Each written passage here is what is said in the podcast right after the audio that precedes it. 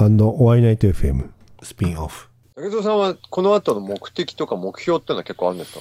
あれやってる。ああ、僕うん、なんか映像、僕はなんか、まあ、バイクを撮り始めたのをきっかけにして、やっぱり僕は映像とか映画が好きなんで、ちょっといろいろこう幅を広げてって、いろんな映像を撮りたいなっていうのがありますね。で、それをこう、なんかこう仕事につなげていきたいなっていう、なんか漠然とした、うん、のはあるんですけど、まあ、とりあえずは、まあ、気張らずに、なんか撮りたいものをどんどん撮っていければいいかなっていうのは、なんか、仕事ってのは例えばプロモーションだとか、そうですね。プロああ、うん。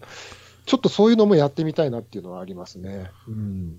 まあ、それこそお客さんがいて、うん、そうですね。そう、だからそういうの、前はそういうの全然やりたいと思わなかったんですけど、やっぱりやって、うん、何回かやってみたら、あなんか面白いかもっていうのもあるんで、ちょっと、お金になるしね。あえ、ーそうですね。うんね。そコマーシャルがあるしだからちゃんと、あのーそうそう、こういうのもやりたいって、やりますよっていうのをちょっと前面に出していこうかなとは思ってますね。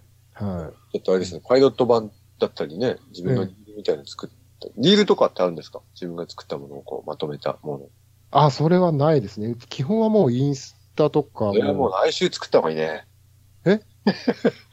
リールがあるとやっぱりね、みんなに見せやすいですよ。あ、リールっていうのはどどういうポートフォリオ的なもんですよね。あ、例えば自分の、それって例えばこの自分の YouTube チャンネルにこう今まで撮ったやつが載ってるよっていうのとはまた別。違う。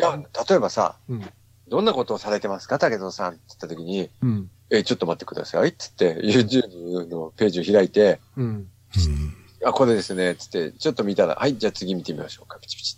ね、こんな感じですかね、っていうよりは、う。うんん。じゃあ、こんな感じの仕事してます、つって、うん。くるくるくるって映画回ってごめんなさい、日でノスタルジックバイク。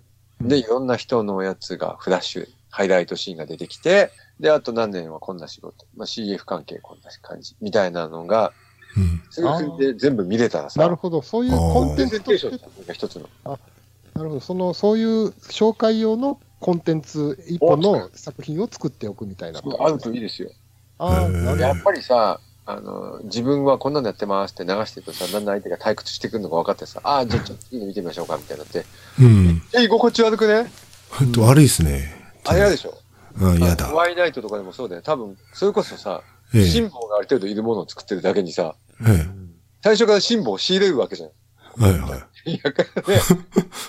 うんだったらもう、面白そうなとこだけパッパッパッとつまんでさ。あーあ、それ作ろうん。拓也くんがホワイナイトのリールっていうかあれ作るときに、絵入れて作るじゃん。う。はい。あれがいいんだよね。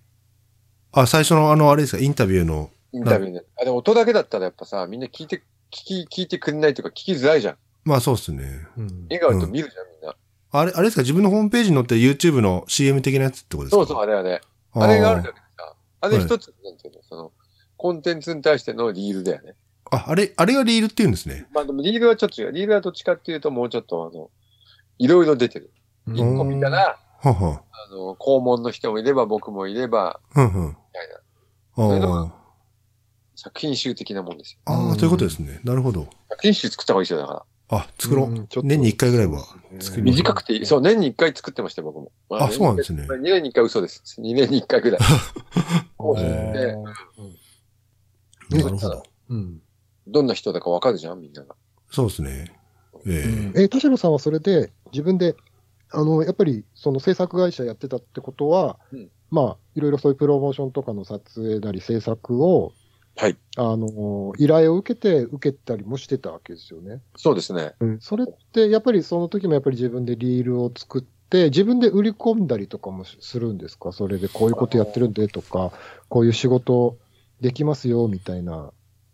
やってますね、やっぱり。あえの、ー全部、一時期さ、うんあのーすごく忙しい時期もあれば、まあ、暇な時期もあるんですよ、こう仕事って。う。ん。あの、忙しい時はもう売れっ子みたいな顔してね。うん。うんいや、ちょっと来月いっぱいしてね、とか言ってるんだけど、暇な時はもう、なんか犬の頭撫でてどうしたもんかねなんつって。そういう時にやっぱりその、犬を連れて、う。うんん。不義理してる制作会社に犬を放って最初に。あれ、ええ夏が来たよ。田代がいるのかなって。こんにちは、どうも。うん。やるわけですよ。ほうほう。何もありさまで。っうん。ていう時に、やっぱりちょっと見せたりさ、自分が最近最近こんなのやったんですよ。うんどこだろう？ほんとパソコン、YouTube なんかあんまりないから、うんパ。ソコンに入れてって、フルスクリーンの状態で再生したらすぐ始まるようにして。うんああ、もうスタンバってんですね。うんもうこういうのやってて、うん。やらない子だよ。そうやっていけばさ、うん。なんか、じゃあ、これやってみる。あ、やります。え言えるじゃないはいはいはい。電話必ず出るとかさ。あもう、僕らも、あの人にカメラマンあの人お願いしようかなって2回鳴らし、2回って2回ぐらいかけてみて、繋がらなかったら、あ、うん。ダメか、じゃああいつどうかなってなるじゃない。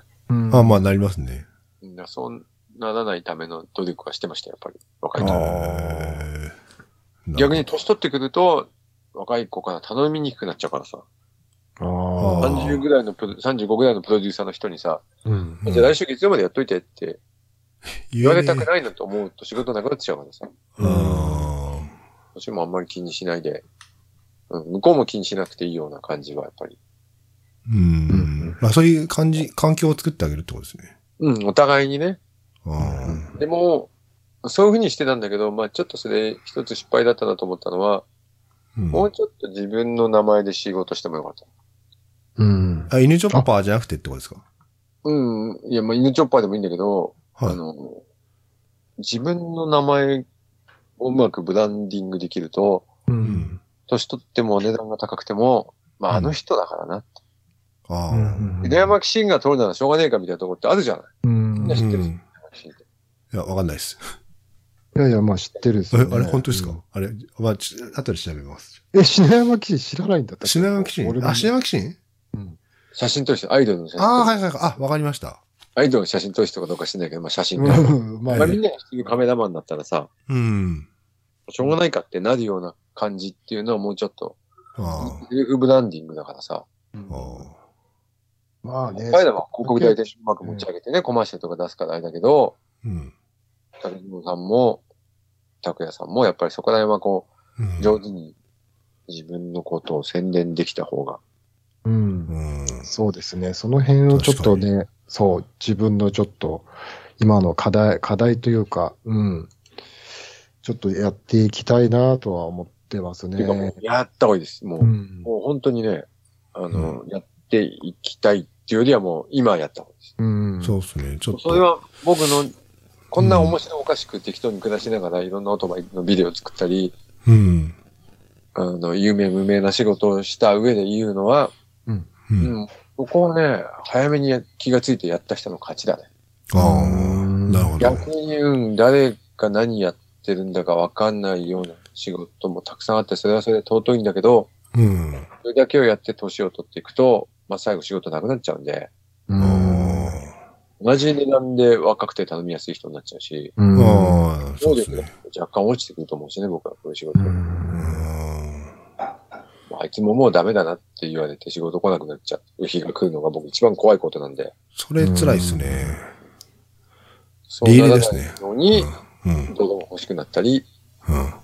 用事もないのに映像の編集したりあ、今もたまに映像の編集はしてるってことですかしてます。あの、やっぱり忘れちゃうし、腕も落ちるので、ああ、なるほど。であと会社の中でインターナルっていうか、そのインハウスっていうんですけど、はい。社内でお金を外に払わないで作る仕事も結構あるので、ああ、ええなるほどね。うん俺にはそのスキルがあるから俺にやらせろよみたいああ、はいはいはいなるほど。な。あ、だからお風呂沸かしたんですよ。いや、だどっち？な誰だな、なんの？ピッピッピッって言いましあ、いや、すみません。ちょっと家のリモコンが、た。あ、全然気にしないでください。あ気にしないでくださそう。それはね、まあ別に、ここは使わなくてもいいんだけど、あの、二人にはね、そこですごく後悔のない、うん。で実際それが一番年月がかかるやつだからさ。うん。10年やってて、10年間自分の名前を売ろうと思って頑張った人と、い。はいいや、俺は裏方でいいやって10年過ごしちゃった人では、え10年後のその、有名っぷりは絶対変わってくる。確か。に。俺10年、犬チョッパーはちょっと有名にしたかったんだよね。うんうん。田代くんはそんな有名になんなくて、犬チョッパーは有名にしたくて、はい。うんで10年前にハーレーを改造し始めた時は、うん本当にただブログを書き始めただけだった。うんうんうんはいはブログの時代ですね、確かに。ブログ時代ブログ時代その前ってで、そこからでもさ、フットバイクで記事書いたりさ、い。はい。ねで、今、ホトロ土所行ったら、随分有名な人たちもお互い知り合いになったし、うんはい。その人たち取材させてもらったり、うん。バイク、できたバイク乗せてもらったり、まあそれはホットバイクの力すごく大きいんだけど、うん。まあでもその後付き合うかどうかは自分の、ね、そうですねええ。対応なので、そうやってこういろんな人と知り合いになったり、うんで、。こういうとこに出させてもらったりっていうのは、はい。やっぱり、有名になりたいわけじゃないけど、ちゃんと、まあチョッパーというものをちゃんと育てようという気持ちがあって、はい。うん10年かけてやってみたもんね。ええ。まあまあまあ年月がかかるなってことも改めて分かったし。ああ、まあ、昨日今日の話じゃないですもんね。うん、だから若い人にはそれをこう、若い人っていうか自分で若くて自分でフリーランスで頑張りたいとか頑張ってる人にはそれはすごい伝えたいなと。ああ10年かかってこの程度だぜっていう。逆にいやー、逆、そ、そうなのかな。いや、田代さん多分あれですよ。自分が思われてるよりもかなり有名ですよ。うん、なんだったらいいんだけどさ。でもまあ、うん、ね、有名、でもまだ犬チョッパーだけじゃ食えないと思うしさ。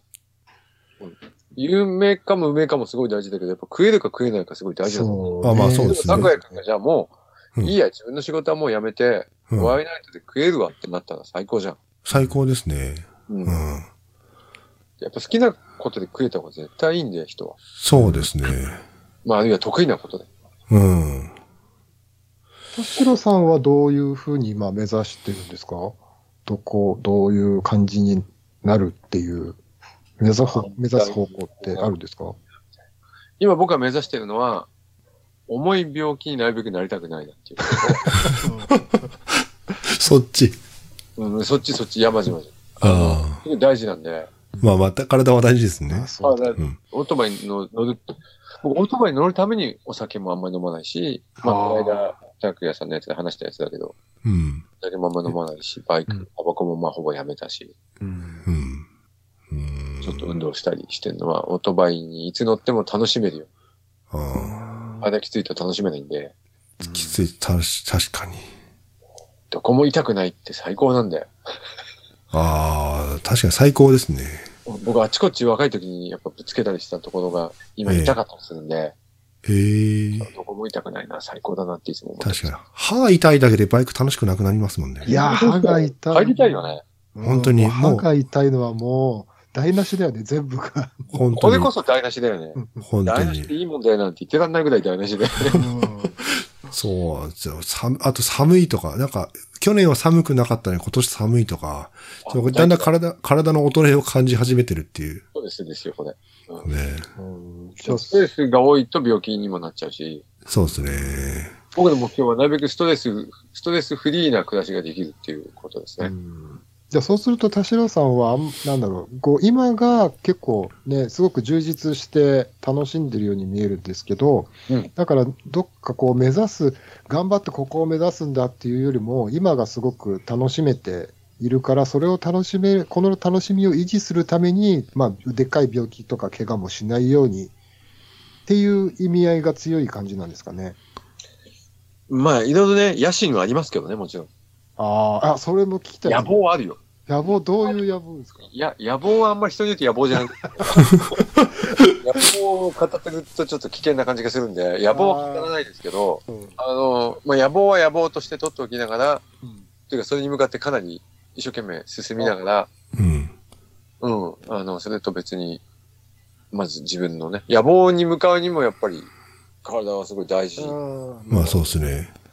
思うし確かね。にね、それは、ううんん、僕もやっぱりそういうのはありますね。うん、あの、うん今こうね、どういう方向を目指してるのって聞かれたときに、こう、やっぱり、こう、もっと、もうちょっと奥深くに野望みたいな、やっぱりあるんですね。やっぱりね。うんやっぱりそれは同じなんですね、大将さんもね。うん。いや、野望はあるよね。野望ないと、まあ、低俗な野心って僕は呼んでるんですけど。まあでもね、そんな、低俗の野心必要じゃないの、やっぱ。いや、うん大大事ですねモテたいとかね、そういう低俗な野心は。そうそう、うんそういうのめちゃくちゃ大事じゃん。大事大事。大事大事。それはもうね、そこ取っちゃったらもう、あの、高尚な野心もなくなっちゃいますよね。男女問わず、モテたいよね。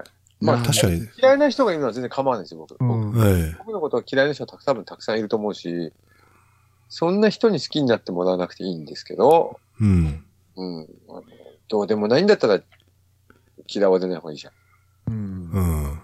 まあね、あの、やっぱりこう、まあ、ちやほやされたいじゃないけど、あの、なんか、こう、売れたい、名前が売れたいなとか、そういうのはありますけどね、僕なんかもなんか。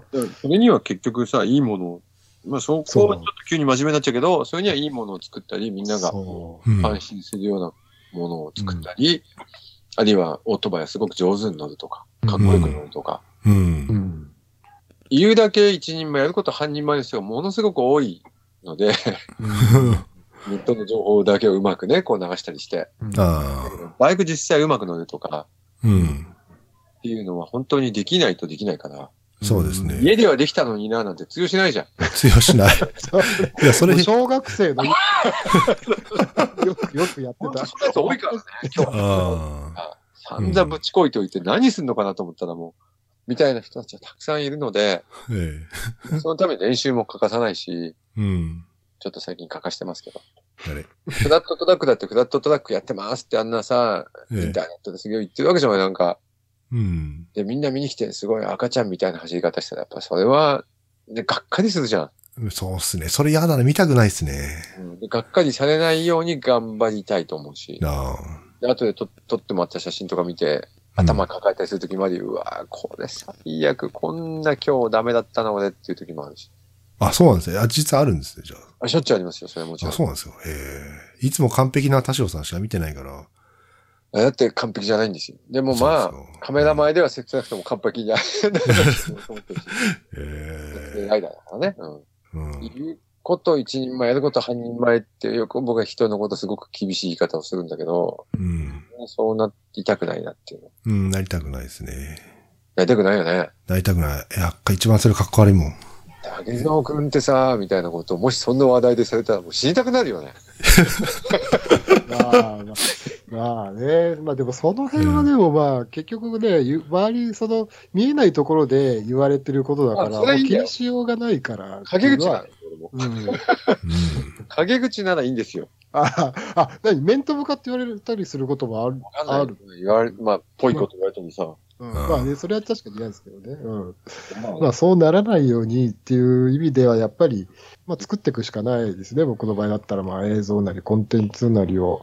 みんなが、誰もが楽しくなるコンテンツ、見たくなるコンテンツを作ってみて面白かったな、よかったなっていうのが仕事だし、う。うんん。まあ、僕の場合は、その、みんな、いいね、かっこいいねっていう、うん。持ってくれたバイクを作って、うそれでん。まあ乗って、ああ、いい感じじゃんっていう。最高ですみたいな人は多分そんなに信用しなくてよくて、いいんじゃないっていうぐらいのあ感じがすごい大事なのし。あ。なるほど。何がかっこいいかを説明することもちょっと必要になってくるのかなって最近思うようになりました。ああればいいやと思ったけど、うん。うん。僕のオートバイ、今回作ったらすごい癖があるじゃん。はいはい。ああ、そうですか、知らないツーサイクルでさ、うんああ、はいはい。タンクなんでめっちゃ隙間空いてるしさ、うんうん。ああ、確かにそれ言ってましたね、あれで、インスタでもね。ちょっとアンバランスじゃねみたいなところってあるんだけど、うん。いやーうん。昔はね、これの何がかっこいいかっていうとっていうのは、ギャグ言った後、この話の何が面白いかっていうとと一緒で、興ざめだろ、そんなことって思ったけど、えでもまあ、イメージソースがあって、そのかっこよさをみんなに共有してもらいたいと思うようになったので、え。うん。まあ、恥ずかしがらず言うようにしてます。ああ、確かにそれもね、結構やっぱり年齢的なものもあるのかもしれないですけどね、なんかやっぱりこう、説明を求められたときに説明できないっていうのも、なかなか結構、ああなんか、も作ったものに対する責任っていうか、意思が感じられないみたいなことにつながりかねないなっていうのは、自分、まあ僕はそういうふうに感じてたりとかもしてて、結構、僕も結構直感に頼って作る方なんだけど、でもちゃんとある程度説明できるようにならないっていうのも、なかなかやっぱりみ認められないところもあるんだろうなっていうのは僕も思いますけどね。うんうあの全部が全部説明できなくてもいいいいと思うんですよ、もちろん。うんうんだけど、なんでこれリアタイヤこんな大きいのって言われたときに、うんいや、フラットトラックは前後ともに19インチなんですよって言えたり、なんでこんなタイヤの幅広いの？いや、これはもう本当にオートバイギリギリまで寝かして使うためにこんくらいの幅が必要になってくるんですよ、みたいな。うんそういった情報はどんどん出し惜しみしないでね、分かってもらう。低重心でヘッドが小さいからこんなに隙間空いてるんだけど、これって実はね、結構かっこいいんだよね、みたいな話っては言えばみんな分かってくれるしさ。うん。ただかっこいいじゃ、だ、だ、なんか確かにダメですね。かっこいいもの作る人には、うん。それはバイクに限らず映像でも何でもそうですけど、自分が何をかっこいいと思うかを考える時間がすごく必要だと思うんですよ。うんそうですねはいはい。うん。すごく僕いつも人に言ってて、うん。かっこいい映像にしますとか、うん。かっこいい写真撮りたいとかいう人のかっこよさが何なのかわかんない人は、自分のかっ思うかっこよさを人に伝えることはできないよっていう。うんうん。逆にクライアントをやったり、その仕事を発注する側で、これじゃないけどもっとこうとかいう人は多いけど、うん。そのこうがどうなのかを言葉で言えなかったら、それはもうそいつの限界であって、その人にもらえるものはそんなもんですよ。満足度的には。やっぱり自分がどう思ってるかを人に伝える表現力必要になってくると思うので、まあ、そうでしょうね。スキルがいるし、うん。お願いされる側にも、かっこいいってこういうことですって言えた方が、よりかっこいいですね。うんよりかっこいいというか、よりかっこいいものを共有しやすくなる。うん。そうですね。そうすると共感も得やすくなんじゃないの？うん。確かにまあま。あ、分かってくればいいっすよ、別に。分かんない人はいいっすよっていう言い方も全然ありだけどね。うん。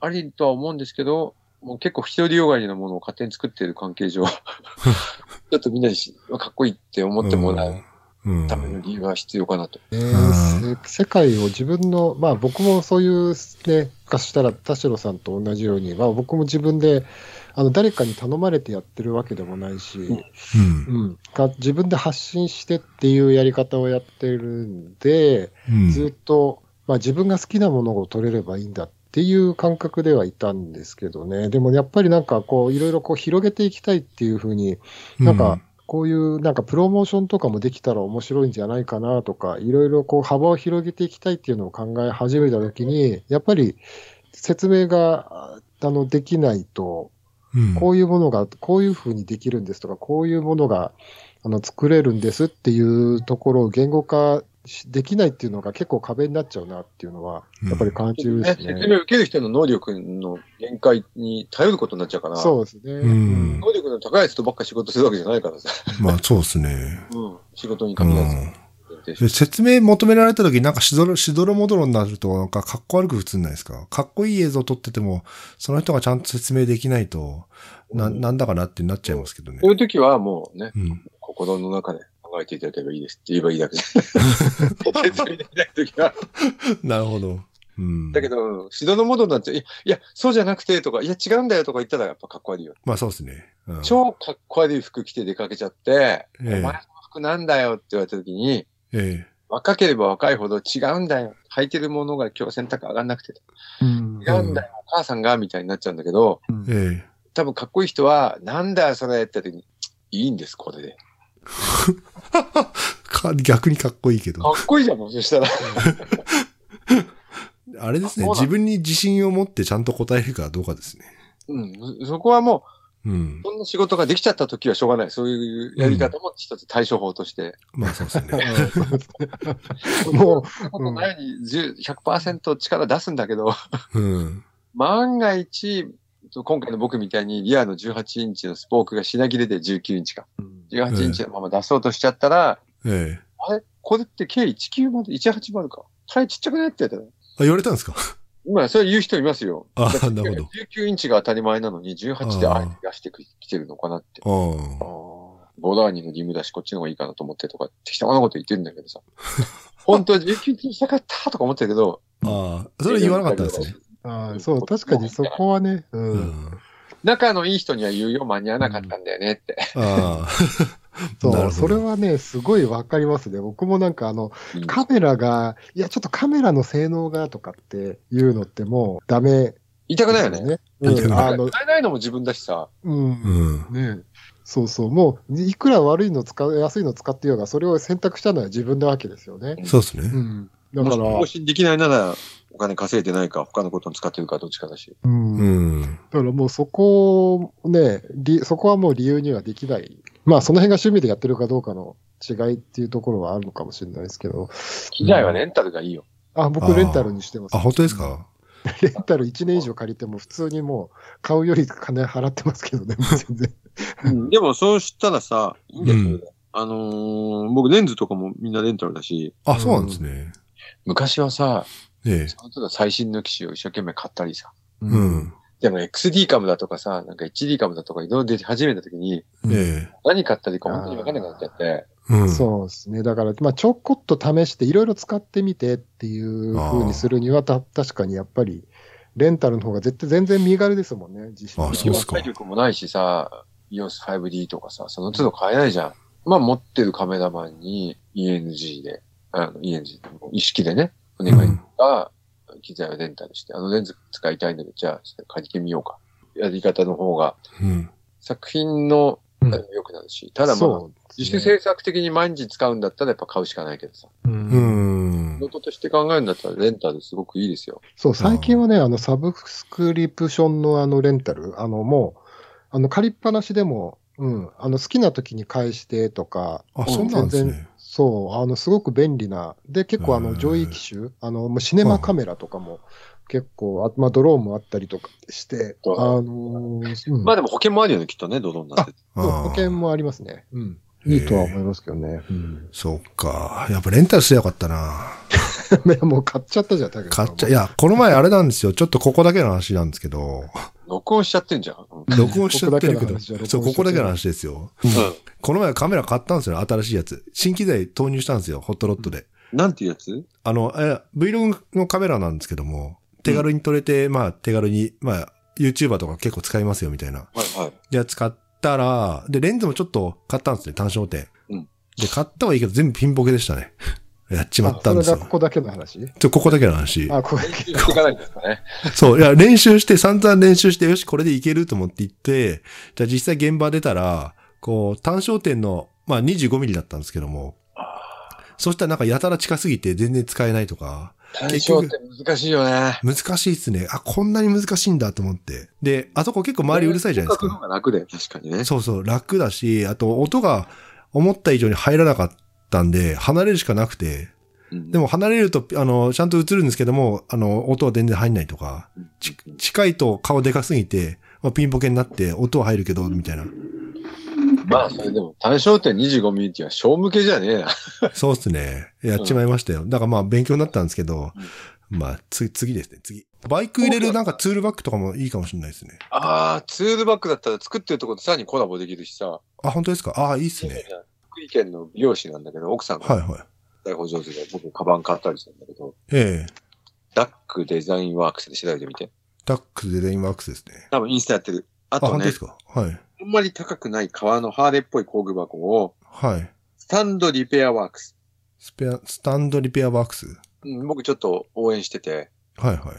狭山ヶ丘の駅前のちっちゃい靴の修理屋さんなんだけど、えー、昔からそういうのやってる。でもまだ47、全然30代の。はいはい。別に一生懸命作ってて、はい。うん、腕も悪くないし、うんうん。あのー売ってる、確か革のツールバッグ、うん。1000円台で買えるんですよ。あ、そうなんですね。値段もあ値段もちょっと手頃。うん。ええ革でもいいかなと思ったり。確かに。それをなんか、犬チョッパーブランドとワイナイトでコラボできたらななんて思ってたんですけどね、も。ワイナイト FM だったらなんか、何がいいんだろうね。音楽聴くためのヘッドホンとかのケースとかもいいよね。ああ、確かに。いいっすね。そう。個人的にはそのなんか、コーチジャケット欲しいけど、田代さんと若干被っちゃうから、どうかなってもちょっと思思ったこともあるし。その辺もまあ、、それは、あの、ええ。全員ユーザーが被るわけじゃないから構わない。あ、まあ、しなるほど。ちょっとその辺もおいおいコー。チジャケットは、はい。はい。原価が結構高くて、サイズ定価がめんどくさいんで、あ、マジですか。あの、アパレル時のコツはさ、あの、あんまりサイズものをいきなりやると結構、中が段ボールだらけになっちゃうから、あ、そうなんですね。俺今段ボールに囲まれて暮らしてるんだけど、ね、もう在庫があるってことですかあれ？在庫やっぱと多少作るようなんですよ。それか、もうあの、僕がこの間やったみたいに、もはいはい。う、ゲームで欲しい人売りますよって、注文を取りまとめてから作る。あー作ってもやっぱ最初の10個ぐらいははい。作った方がいいです。ああ、なるほど。わかんないじゃん。うんうん、確かに絵そうですね。だけ載せられて、これで作りますって ピンとこないから微妙。そうですね。僕は最初にちょっと 10, 10枚が最低ロットなんで10枚作って、はいはい。あの、息子とかに着せて写真撮って、うん。で作るんだけど欲しい人 DM どうぞって言って、あでもまとめてもう一回作るっていうやり方で。あ。あ、そうなんですね。グッズか。なるほど。ちょっといろいろ考えて相談させてください。はい。グッズもありだと思います。そうですね。いいですね。ちょっと武藤さんも一緒に、あの、やれれば一緒にぜひやりましょうよ。うん、そうですね。うあんまり載ってないね。いや、なんか、いや、まずは、あの、自分ができることを、そう、僕ね、一回やったことあるんですよね、T シャツとかは。うん。アパレルやっぱり憧れて、で、僕の場合はやって、あ、なんか自分に向いてないなって思うところがあったっていうのがあるんですよね。なんとなく自分の、あぼ僕デザインができないから人にデザインしてもらって、それが売れた時のこう、感激みたいのがなんかあんまりなんかなくて、まあどっちにしてもあんまり売れなかったんですけどね。なんとなく、うん、まあ、と周りでちょっとまずはちょっと見見させてもらいます、タクヤ君が。わかりました。さっきあの、なんだっけ、拓也が言ってたみたいにさ、自分が欲しいの先に作るのが一番いいと思うよ。多分、もう僕作ってる服も、自分が欲しいんだけど、10枚たいんだからみんな協力してっていう感じだもん。ああ、それがいい。これが売れるんじゃないかってあんま考えてないんだよね、実は。さあ、そうなんですね。あの、本当に、そこだけは本当なんだよね。欲しくないもん作ったことなくて、はい。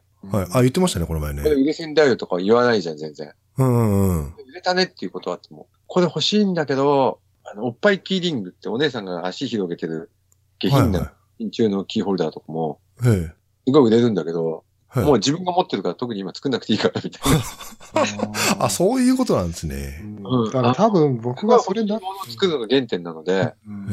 それも一つのストーリーだと思うんですよね。まあ確かに。まあ、それもね、ど、何、こう、その人ぞ、人それぞれ何で、何を作りたいのかっていうところには、きっと寄ってくるんでしょうけどね。まあ、田代さんの場合はきっとそこが、まずは自分が欲しいものっていうところが前提にあって、多分ね、自分もそうなんですよね。うん。で、多分ね、僕あんま欲しいと思わなかったんでしょうね、その。あ うん、だからあんまり売れても嬉しくないし、まあ、売れなかったら売れなかったで、ーううんん。面白くないし、みたいな、なんか、うんそんな感じになっちゃったんですよね、だから。俺はね、ノスバイなんて逆にその、なんていうの？タイヤのさ、バルブキャップとかのが、ノスタルジックバイクで作る、うんバルブキャップだったら、うんバルブキャップ作ってすごいいいなと思ったのは、スクーターでもビッグバイクでもみんな使えるんだよね、あれ。ああ、すげえピンポイントつきますね。でうん。一瞬中で作ったりして、重かった、重くなっちゃったりしたけど、ええ。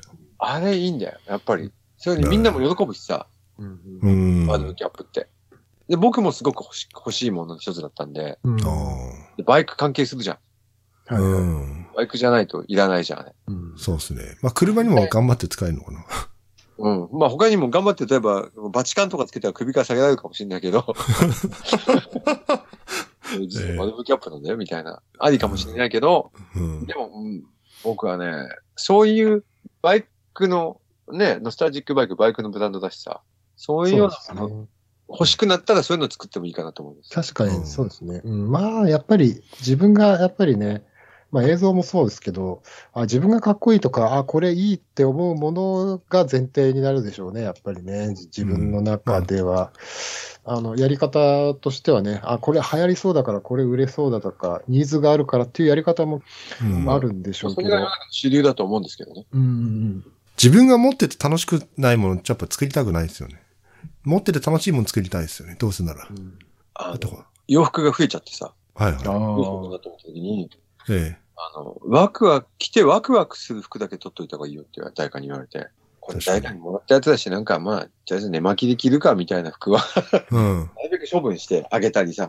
で、ここで着たら上がるぜって服必ずあるじゃん。はいはいはい。あるいはこう、ちょっと、打ち合わせとか、これ着ちゃったら決まるなみたいな。うん。そういうのだけ取っとくみたいえー、じゃあちょっとな。上がるって大事です。大事。ちょっとやってみましょう。やってみましょう。あ、いろいろちょっとコラボして、じゃあ今後やらせてください。よろしくお願いします。お願いします。じゃあ今日はありがとうございました。はい、あ、はい、ありがとうございました。ありがとうございます。ワイナイト FM。